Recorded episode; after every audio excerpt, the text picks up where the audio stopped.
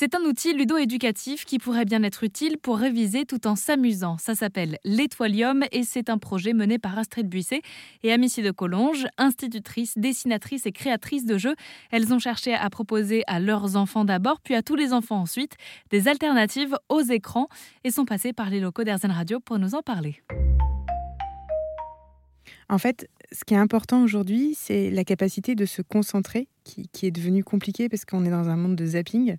Et, les enfants ont un cerveau qui est en construction encore. Donc eux, ils n'ont pas fini. Donc euh, il faut absolument qu'ils fassent aussi de la manipulation. L'intérêt avec l'étoilium, c'est qu'ils vont mettre en, avant tous leurs sens, le toucher, la vue, l'auditif, avec la petite clochette, et ils vont manipuler. Nous, on dit qu'ils connectent le cerveau droit et le cerveau gauche, c'est-à-dire qu'ils vont mettre tous leurs sens euh, à destination du jeu. Et en fait, pour un parent ou un enseignant, de voir l'enfant comme ça en pleine concentration, c'est magnifique. Euh, on, a, on a pas mal testé le jeu hein, et on voit des enfants qui peuvent être très turbulents, en fait, vont vite se mettre dans une espèce de bulle et faire de l'étoilium. Donc ça peut durer 5, 10, 15 minutes, 20 minutes, une heure. Euh, en fait, la façon dont on a construit le jeu, c'est que les fiches s'enchaînent avec un niveau de difficulté qui augmente au fur et à mesure, et les enfants peuvent continuer euh, à, travailler ou à jouer aussi mm. longtemps qu'ils le veulent en fait. Et alors, à Missy, le principe de l'étoilium, c'est donc d'aider les étoilitos à libérer toutes les étoiles. les petits étoilitos, ce sont tous les petits personnages qui viennent animer les fiches. On a voulu créer un univers euh, spécial euh, à l'étoilium pour que les enfants puissent euh, vraiment s'attacher à la méthode, créer du lien, parce que c'est aussi comme ça qu'on apprend. Hein très important, l'affect dans l'apprentissage. Et, les enfants pourront peut-être s'approprier les, personnages, se retrouver dans, l'un ou l'autre, parce qu'ils ont tous des petits caractères différents. Euh, voilà, donc c'est des petits personnages en forme d'étoiles. Il y a des garçons, des filles, des gros, des petits, des... voilà, il y a de tout. des jardiniers, des danseurs, des bricoleurs. Mm. Pourquoi des étoiles en particulier?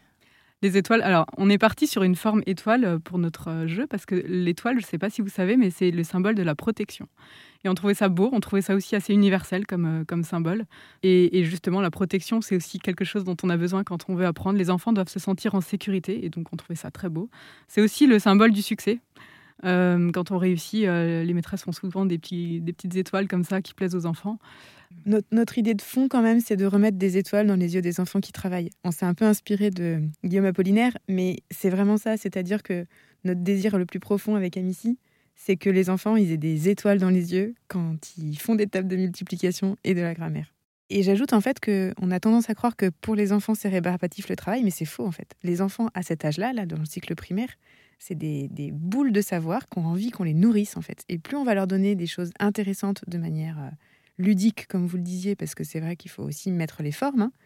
si on a la capacité, nous adultes, à leur proposer des, des choses qui vont les, toucher personnellement, en fonction de leur, de, leur façon dont ils réfléchissent, eh ben, on a gagné. Et après, ils vont engranger, engranger. Ils connaissent les Pokémon par cœur, toutes les forces. ils peuvent très bien apprendre leur table de multiplication. Et puis, à travers ce jeu, c'est notre façon d'apprendre, puisqu'il n'y a pas de crayon, il n'y a pas de papier. Donc, euh, ça permet vraiment de, de, de s'entraîner euh, à faire des exercices, de réviser, de voir si on a acquis des, des connaissances, euh, mais sans papier, sans crayon. Donc, c'est aussi notre façon de travailler, sans écran aussi.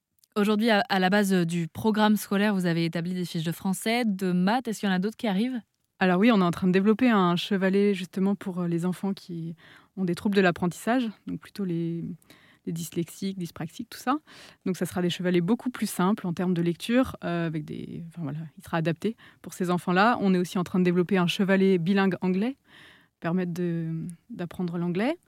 et puis il y en a plein d'autres à venir, tout aussi géniaux. Ça s'appelle donc Étoilium. Ça devrait arriver prochainement sur les étals des jeux éducatifs. C'est créé par deux mamans qui souhaitaient consolider les bases du programme scolaire en dehors des écrans dans une période où tout va vite. Prendre le temps de jouer en autonomie est une énigme qu'Amici de Collonges et Astrid Buisset auront peut-être réussi à élucider.